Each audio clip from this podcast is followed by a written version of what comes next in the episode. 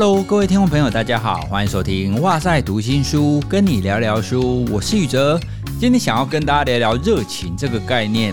啊，比方说有一些人会说，哎，我找工作，我是不是要找我有兴趣的？哦，因为有兴趣，你才会有热情嘛。那或者是我们在教养的时候，你会想说，哎，我应该要怎么样培养孩子的兴趣，或者是我们要怎么样帮助孩子找到他在生活当中的热情啊？但是关于热情这件事啊，听起来好像很容易，我们对于这个词好像觉得，哎，好像够清楚了。但关键就是你到底要怎么样？去找到，或者是你到底要怎么样去培养你的热情？听众朋友，如果你现在对于生活或是工作，你有某件事情很有热情的话，我们来回想一下，当初这个热情是怎么发现的呢？这个对于在教养上，或在教育上，甚至在职场上，其实都很重要。哦，比方说有一些企业。他们就很希望员工对他的工作很有热情啊。当然，如果我是资方的话，我也会希望我的员工从早到晚都非常热情的工作哦。这样你会觉得说，哇，那这个员工真是超赞。今天就是想要跟大家分享我对于热情在心理学上相关的研究，还有他的说法哈。我读了之后获得了启发。之所以会录热情这个单元，其实主要是来自于我读了一本书哦。那这本书呢，它的书名叫《好好去感受》。这本书我也有冠名推荐哦，是远流出版的。它的作者是里昂·温德萨伊德哈 （Win Said）。这位作家应该是德国籍的哦。他本身呢，他也是一个 podcaster 哦哦，他自己也有做节目，而且从他的作者简介里面发现，他的 podcast 是订阅超过百万的哦，跟我们哇塞心理学那个是不同量级的。这本书我在读的过程当中，我发现他的写作方式很对我的频率。哦，就是他会谈一个概念，哦，例如说他在当中有一章就专门在谈热情，可是呢，他也不会只讲他自己的经验，或者是在讲别人的故事哦，他会提出一些心理学的研究或理论的说法，哦，不会单纯说，哎，我告诉你我的经验就是这样，所以你要寻找热情，你应该就是要这样。或许这就是因为受过科学心理学训练出身的，会有一种共同的特质。哦，对了，这个作家他本身也是有心理学的硕士，后来他博士是去念经济学的样子。所以这本书在读的时候，我就觉得，哎，这个好像是在跟我自己对话一样哈。有很多的撰文方式我都非常喜欢，里面关于热情这一章，他就给了我一个很重要的启发。这个启发呢，就是热情的寻找，必须要先有对的心态，你才有可能找到。还有培养热情，其实有四个阶段，以及最后一个，热情不见得都是好的哦。关于热情呢，其实我们现代人都非常向往。像书里面他要提到苹果的创办人贾伯斯，他曾经在二零零五年在 Stanford 的一个毕业典礼的演讲，哦，那一场演讲确实非常知名，有非常多的名言金句啊。那里面呢，就有其中一段，大概是讲这样，他就说啊，你们必须要去找出自己所喜爱的。工作是这样，爱情也是这样，工作占了我们生活一大部分，唯一能心满意足的方式，就是去做你们相信会卓越的工作，而唯一能让你卓越的工作的方法，就是爱你所做的事。如果你还没有找到，请继续找，不要妥协。哦，所以贾博士讲这句话，他的概念其实就是你在工作上你要找到你的热情。如果你还没找到，你就继续找。所以现代人有非常多的想法，都会是我要找到我工作上的热情，或是生活上的热情。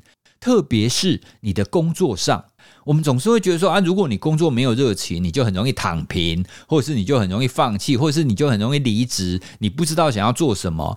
但是你要拥有热情这件事，其实，在前面你就必须要有一个对的心态。诶，什么叫做对的心态呢？你认为工作上的热情是你找到它的，还是你培养起来的呢？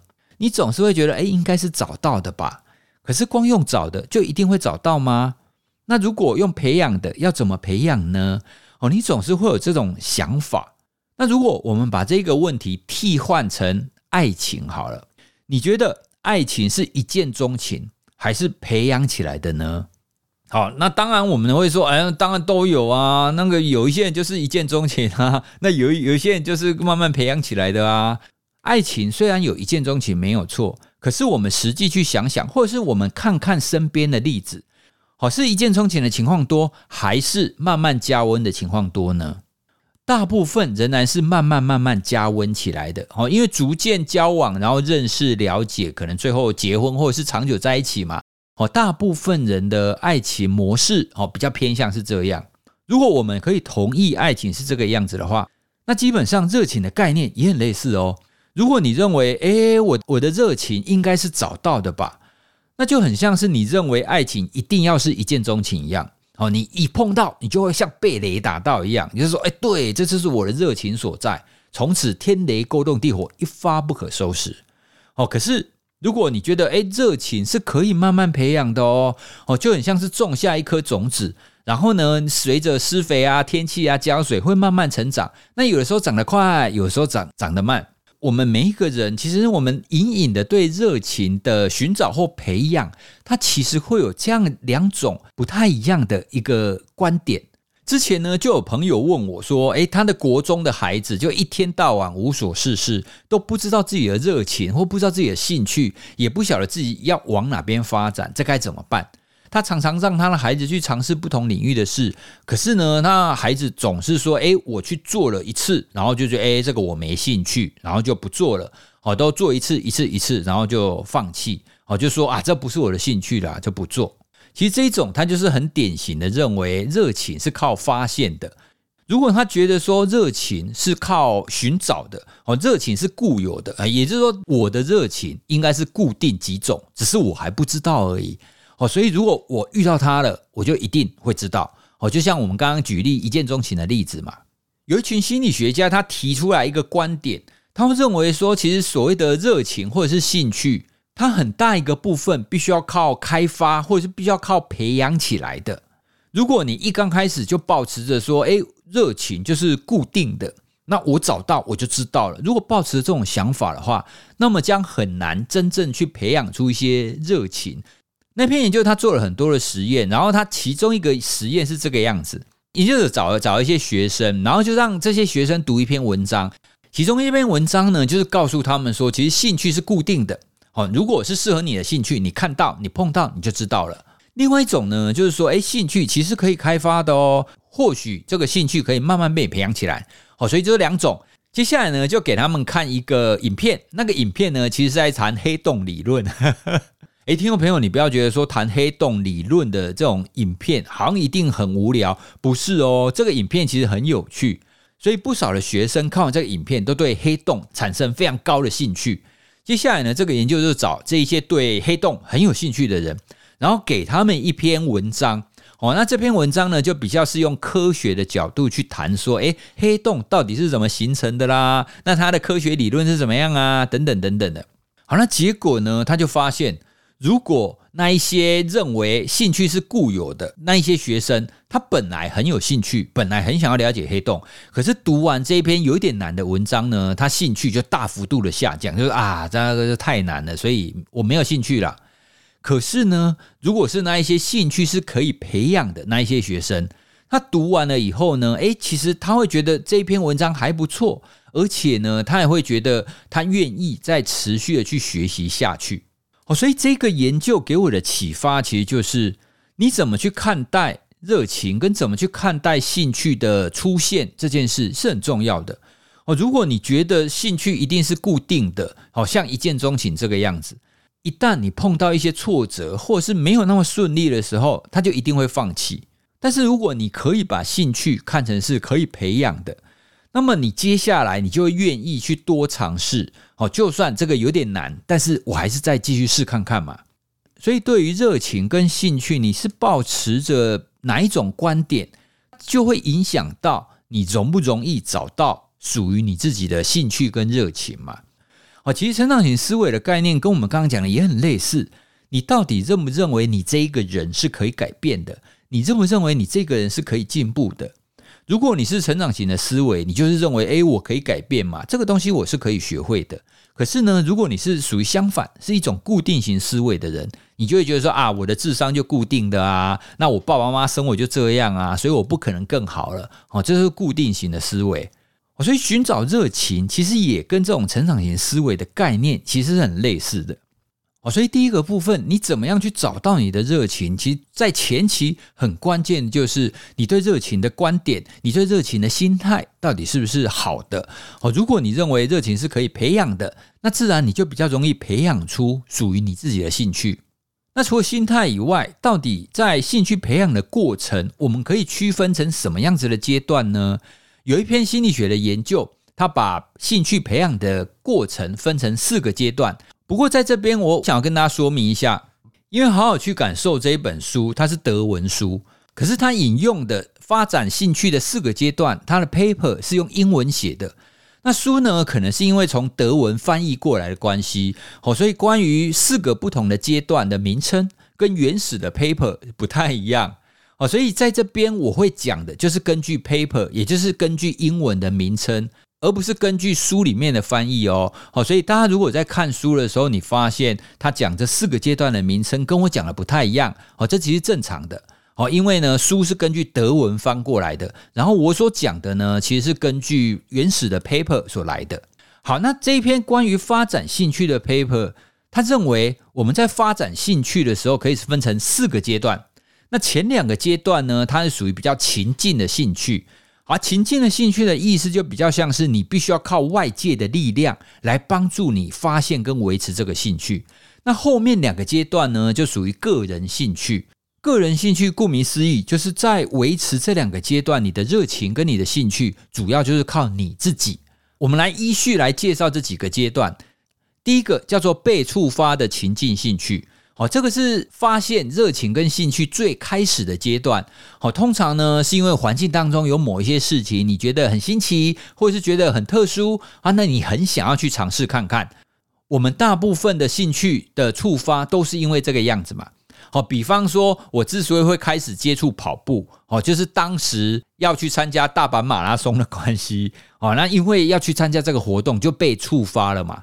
那另外，关于我自己的心理学相关的兴趣，一刚开始其实我也不懂心理学啊。可是因为去参加活动、参加辩论比赛的时候，那一些题目它有很多都跟心理学的议题有关哦，所以我就因为要去参加辩论比赛，所以我去接触了一些心理学哦，所以这个就是被触发的阶段。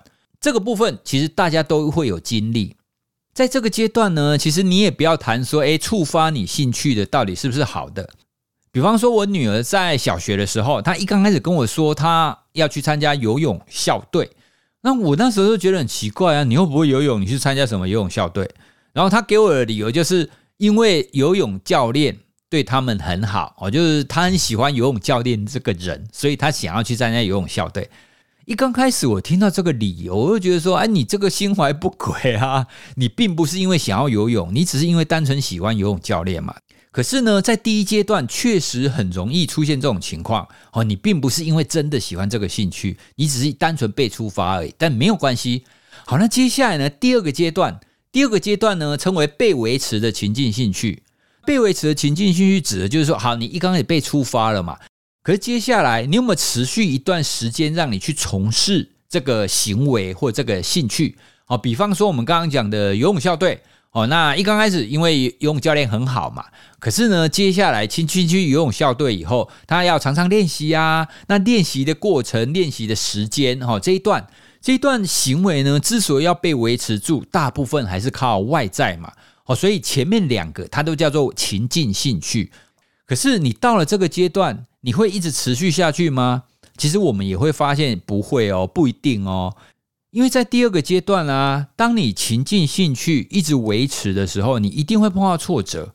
那碰到挫折的时候，你有没有一个外在的力量，或者是有没有你自己所找到的方法来帮你去克服这个挫折？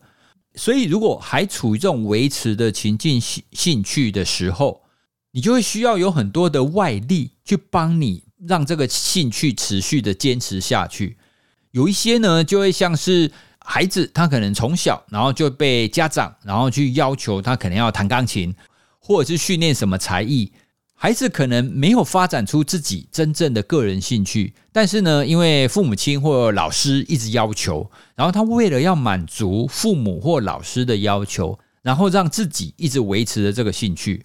哦，所以不见得你从事一件事情，好像是弹钢琴，哦，从事很久了，它就真的会变成你的兴趣哦，哦，因为它很可能一直处于第二个阶段，哦，就是被维持的情境兴趣，它都一直靠外力来帮助他，帮助他让这个行为，让这个兴趣 keep 住。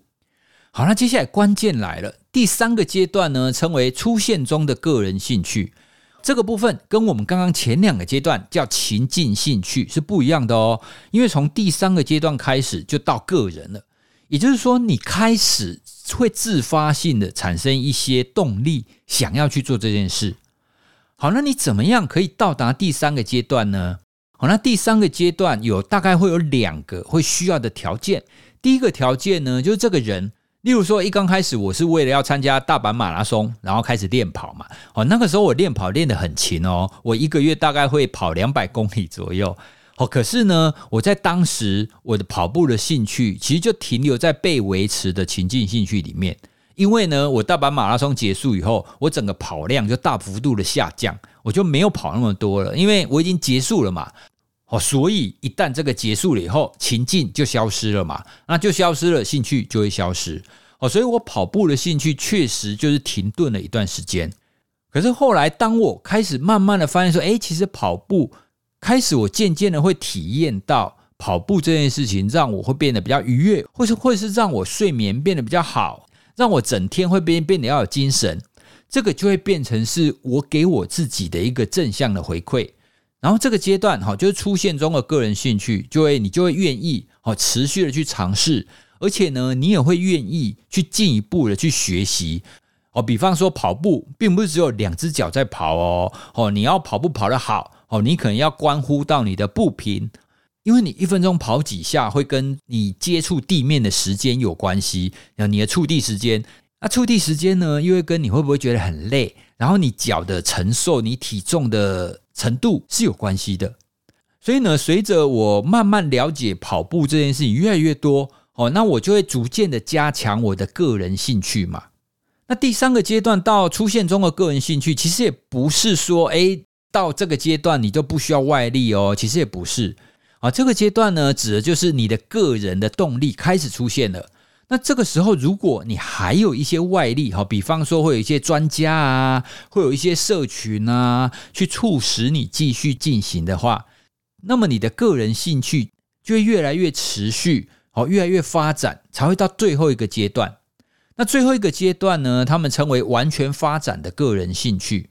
到了这个阶段，可以说是你的个人兴趣就整个已经长好了啦，好，就很像是我们种植物一样，然后已经开花了，哈，已经开花结果了。那这个阶段呢，就是除了你在从事这件事情的时候，你会有正向情绪，那你也会选择重复的去做这件事，你也会自发性的去寻找相关的知识，然后去找你好奇相关的事事情。哦，所以在完全发展的个人兴趣这个阶段，大部分都是自发的，你不太需要别人跟你说，哎，这个不错，你会想要自己持续的去尝试。那就我个人而言，我觉得跑步对我来讲还不到这个阶段。我觉得我自己的跑步还在第三阶段呢，哈，就出现中，我还在学习。对心理学的兴趣，我个人认为我已经到达最后这个阶段，哈，就是完全发展。好，所以像心理学跟睡眠相关的知识，我每天我我就想要去找一下，哎，最近有没有发现什么有趣的事啊？有没有什么新的研究出现啊？好，所以这个就是我们描述的。兴趣发展的最后一个阶段，完全发展的个人兴趣。兴趣从外到内，由浅到深的发展，它其实就是一个动态的历程。好，并不是说，哎，你觉得你有就有，你没有就没有。确实，你一刚开始这种触发的阶段，然后接下来要经过很长的一段时间，你才有办法知道说，哎，这到底是不是适合我的兴趣？你到底有没有在对的时间碰到对的人？然后去从事对的行为，哦，所以兴趣的发展没有想象中的那么单纯，哦，所以总结来讲，这四个阶段，前半部主要要靠外力来维持，后半部呢就比较是跟个人有关，哦，你一定要产生出个人的内在动力，最终它才可以变成是个人的兴趣，哦，所以讲到这边呢，其实我们就可以理解所谓的找到兴趣这件事情没有那么单纯啦。好，因为你碰到之后，你一定会遇到挫折嘛，就像爱情一样啊。就算你是一见钟情，可是你在交往过程当中完全不会吵架吗？完全不会出现需要沟通的时候吗？会嘛？好，所以就算爱情是一见钟情，仍然需要磨合。兴趣跟热情也是一样。哦，所以从这个兴趣发展的四个阶段，我们就可以理解前面我们在谈你对兴趣的心态是什么，是很重要的。好，因为当你认为兴趣是固有的，这样子你在前面。触发跟维持的情境兴趣，在前两个阶段，你就很容易会因为挫折而放弃嘛？哦，因为那两个阶段你还没有打从内心去获得正向的感受啊，所以在前两个阶段就会很容易放弃。讲到这边，我就想起彭毅的作者 Angela Duckworth，他有一次就被问到说：“你怎么让你的孩子去培养兴趣跟热情的呢？”我记得他回答大概就是：他会鼓励孩子去尝试。可是呢，他也会跟孩子说：如果你决定要尝试的话，你必须要承诺，你至少要尝试一段时间。你不能一尝试遇到挫折你就放弃。好，那这个概念其实也影响我在教导孩子很像。好，比方说我们前面有提到我的女儿去上游泳校队，那有一天呢，她要跟我说不太想游了，我就跟她说：你可以选择放弃，不过呢，你还是要持续玩这个学期。如果你是继续玩这个学期，你仍然觉得哎好像没什么兴趣的话，这个时候我们可以再来讨论你到底要不要退出这件事。好，所以用这种方法，你比较可以让孩子或让你自己可以在第二个阶段维持一段时间，发展出个人的内在动力。你势必要在第二个阶段，你才有办法发展出来。哦，很少有人是从第一个阶段一触发，然后就跳到第三个阶段是个人兴趣的，很少。哦，所以不管是我们自己，还是我们在引导学生，或是引导孩子，其实教育上，我们更需要去着重在当他在第二个阶段的时候，我们怎么可以去引导或诱导，或去支持他，让他在遇到挫折的时候可以持续。所以总结来讲，我们要到第四个阶段，哈，就是已经发展好的这个完整的兴趣跟热情啊，其实真的很不容易。你要在对的时候，然后你触发了，到你也遇到对的环境。然后你也在合适的情况底下，你发现了自己真的喜欢这件事，所以最后一个部分也是我觉得非常有启发的。就像我们前面有提到的，我们现代人很崇尚工作的热情或是生活的热情，我们好像觉得说，你只要拥有热情，你一切无难事，好像什么事情你都可以过得很好，然后你的生活一定会过得很好。但是呢，这一篇 paper 他提出来，他就说：“诶，我们要小心哦，因为热情分成两种不一样的热情，它会被定义成是好。我对于这个活动，我有一个自我认同，而且我会有强烈的一个倾向，好，就是我会想要重视这件事情，而且我会投注很多时间跟精力去做这件事。好，这个叫热情。可是这个热情底下呢，心理学家把它分成有两种不同的热情。”一种呢称为和谐的热情，那和谐的热情呢，主要是来自于我对这件事、这个活动的内化。我可以选择我到底要不要去参加，而且呢，我去参加这个活动跟其他的事情是和谐共存的。好，所以这种和谐热情会导致正面的结果。好，比方说我对心理学的热爱，好，我喜欢心理学，所以我会去学，然后我会去录节目。可是呢，我并不会因为我喜欢心理学，或者是我为了要录 podcast 或者是录 YT，我就抛家弃子，哦，我就不管小孩，哦，所以这一种你可以收放自如的热情，这个才叫做和谐的热情。第二种呢，其实也是这一篇 paper 主要在提出来要警告大家要小心的一种热情，叫执着的热情。哦，那执着的热情主要是他去做这个活动，他以为。是自己敢玩的，他以为是我自己喜欢的。不过呢，他自己的这个内在动力是源自于外在的活动。讲到这边，大家可能会有一点疑惑，对不对？我举一个例子，大家都知道了。好，比方说有一些网红，好，不管是 YouTuber 或者是 Podcast，他们常常会说：“诶，我已经爆红了，有很多人支持。可是呢，我为了要拍片。”所以他就必须要去尝试很多奇奇怪怪的事嘛，然后他会为了追求要周更或者是日更，然后把自己搞得很累，然后甚至搞到自己忧郁。你说这个他有没有热情呢？有啊，诶，开什么玩笑？他周更，而且他今年累月产出那么多节目，他当然非常有热情啊。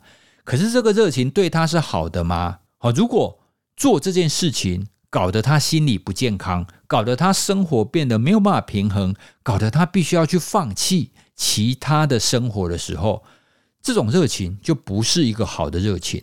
所以呢，这篇 paper 当中，他把热情分成这两种。和谐的跟执着的，那文章呢？他也回顾了很多的研究跟很多的调查结果，他都发现，如果你的热情是属于和谐的，哦，你能够收放自如，那么和谐的热情对我们人的生活是非常有帮助的。但是呢，如果你的热情是属于执着的，对心理健康就会有负面的影响。关于这两种热情呢，我们再举一个例子哦，比方说有一个老师，他对教育事业哦，他非常有热情哦，他专注投入他的教学工作。他除了教学以外，他会拨出一点时间去陪他的家人、朋友跟他的孩子哦。他懂得怎么在工作跟生活当中取得一个平衡哦，这就是属于我们刚刚讲的和谐的热情。可是呢，如果他非常热爱教学，他非常热爱研究。那整天呢，他就不断的去学习，说：“诶，我怎么教的更好？我怎么做更多的研究？我的 paper 要发的更多，不止 paper 要发的更多，我的点数，我的 impact factor 一定要多高？”当这个老师他把所有的时间都放在做研究跟教学上，哦，他没有自己的休闲，没有跟家人、跟朋友、跟亲子互动的时间，哦，这种情况就是属于一种不好的热情。现在这样子听起来，大家好像可以理解说，哎，执着的热情不太好。可是大家想看看，我们现在媒体，或是我们仍然会去崇拜这一些执着热情的人。我们常常会说，哎，我们看到谁啊，抛家弃子啊，非常执着的做这件事情，然后每天只睡了五个小时，所以他发了很多 paper 哦，所以我们就会非常觉得，哇，这个人好厉害。可是这种执着的热情真的是好的吗？其实台湾也出现过几次，就是非常顶尖的研究者或大学教授，可是呢，他就在他的生活当中没有办法取得一个平衡，然后就发生一些令人遗憾的事。我们真的是为了要去执着于去追求某一件事情，然后放弃掉我们生活的平衡。或许啦，或许短时间内这是好事，你可以冲刺一段时间。可是你必须要去记得，当你冲刺一段时间之后，你终究要回来，你必须要达到一个平衡、一个和谐的状态，不然这个热情真的会把我们的人生、会把我们的生活焚烧殆尽。到这个阶段，其实这个热情就不是一件好事。可以想看看你自己是不是有什么兴趣，或者是你对生活当中有哪个特别有热情的事呢？那你的热情是属于收放自如的吗？还是你会不由自主的不断的去追求，不断的想要做到更好，做到顶尖呢？当然也没有什么绝对的对跟错，只是想要透过我们今天分享的关于热情的发展，以及和谐热情跟执着热情，想要跟大家聊聊，我们是不是在生活当中取得了一个平衡了呢？或许在某个领域上的成就。哦，某个领域上的热情非常的重要，但是也别忘了，我们的生活并不只有那个层面，我们还有非常多跟我们在一起的家人、朋友跟孩子。以上就是今天想要跟大家分享，我从《好好去感受》这本书当中读到的。不过，关于刚刚讲的，有很多都是我从原始 paper 上读到的。大家听完这一集之后，你可以再对照书里面谈的这一章，你就可以有一个更完整的一个理解。关于好好去感受这一本书呢，也推荐大家可以去找来阅读哦。我会把书的相关资讯放在资讯栏。接下来我想要念几个听友给我们的留言回复。这几个留言回复啊，我真的觉得我们做节目真的是一件很棒的事，真的是一个正向感受。因为呢，他们的这些留言都可以让我们感受到，原来我们的节目跟某一个人的生命，跟某一个人的生活。是曾经这样子一个紧密连结的。第一个留言呢是 Spotify 上面的留言，诶，听众朋友，如果你是用 Spotify 收听的话，现在也都可以留言喽，所以也欢迎大家在 Spotify 听完以后可以留言给我们。这位听友呢，他是听完修复情绪、重塑大脑、哈运动的神奇疗愈这一集留言给我们。他说啊，这一集真是让人感触良多。他当初忧郁发作到饭也不吃，也不想离开床，而且还常常恐慌发作、呼吸困难。那他又非常感谢他的护理师朋友，一直打电话传讯给他，而且劝他去看医生。后来医生劝他先吃药，可以恢复一些基本生活机能，又劝他去心理咨商，然后咨商师又跟他说：“哎，你可以运动哦。”然后他之后就开始规律运动，然后发现对他的情绪的稳定跟改善非常有帮助。后来他也开始渐渐去参加不同的活动，哦，所以呢，他就留言说希望更多人可以听到这一集。所以看到他的留言，真的是一个亲身见证，诶。但我觉得这个听友很棒的地方是，他自己也愿意改变哦，他自己也愿意听他的朋友的话，然后去看医生，又去咨商，然后咨商师跟他提案以后，他也愿意去做。虽然运动真的给他帮助了，不过我也要跟这位听友说，真正帮助你的其实是你自己，你愿意去做这些尝试，这个才是最重要的。第二则留言是听友他听完放过自己，不再自我苛责，在谈自我疼惜的实践这一集。哦，他留言就提到啊，在国外出差的晚上，哦，因为他白天开会的错误，再加上时差，所以晚上呢就觉得辗转难眠。就刚好听到自我疼惜那一集，然后跟着指示要放松到观察他的胸腔的时候，他不知道为什么，他又开始痛哭了起来。明明并不是一个严重的错误，而且他的同事态度也没有很严厉，可是不知道为什么，他就不断的哭了不停。他说好想要抛开，不要再想。可是做不完的工作，他只会让他压力更大。好，所以他留言就是想要谢谢这一集，然后就刚好让他在不断的自我苛责的时候，发现自己哦，原来他自己已经陷入这样子自我苛责的状态。当初看到这一则留言的时候，我有跟娜娜分享哈，娜娜也提到说，其实她在治疗室里面，有的时候也会看到这种情况哦，因为我们有的时候就一直盯住。然后一直跟跟跟跟跟到不行，然后一旦你有一个缺口的时候，就会整个爆炸开来。开始做这种自我疼惜的时候，他才发现哇，以前原来他对自己那么的苛责，原来以前给自己的压力是这么的大。这也是我们节目一直想要跟大家分享的。我们对自己的生活应该要实时的、慢慢的去感受，然后有逐渐的一些微调，不要一直冲冲冲。虽然冲冲冲在工作上可以有很好的成就，没有错。可是如果你一直累积，然后不断的压垮你自己，到最后其实受伤的还是你自己。第三个留言呢，是一个署名叫 Elsa 吧。他就听完了之前我录一集叫《选择的智慧》哈，就不求极致，只要刚刚好啊。他就留言说他自己也是一个超级选择障碍者，然后听了那一集呢，就破除了他对选择的迷思。哦，其实选择越多，其实也会越来越不快乐。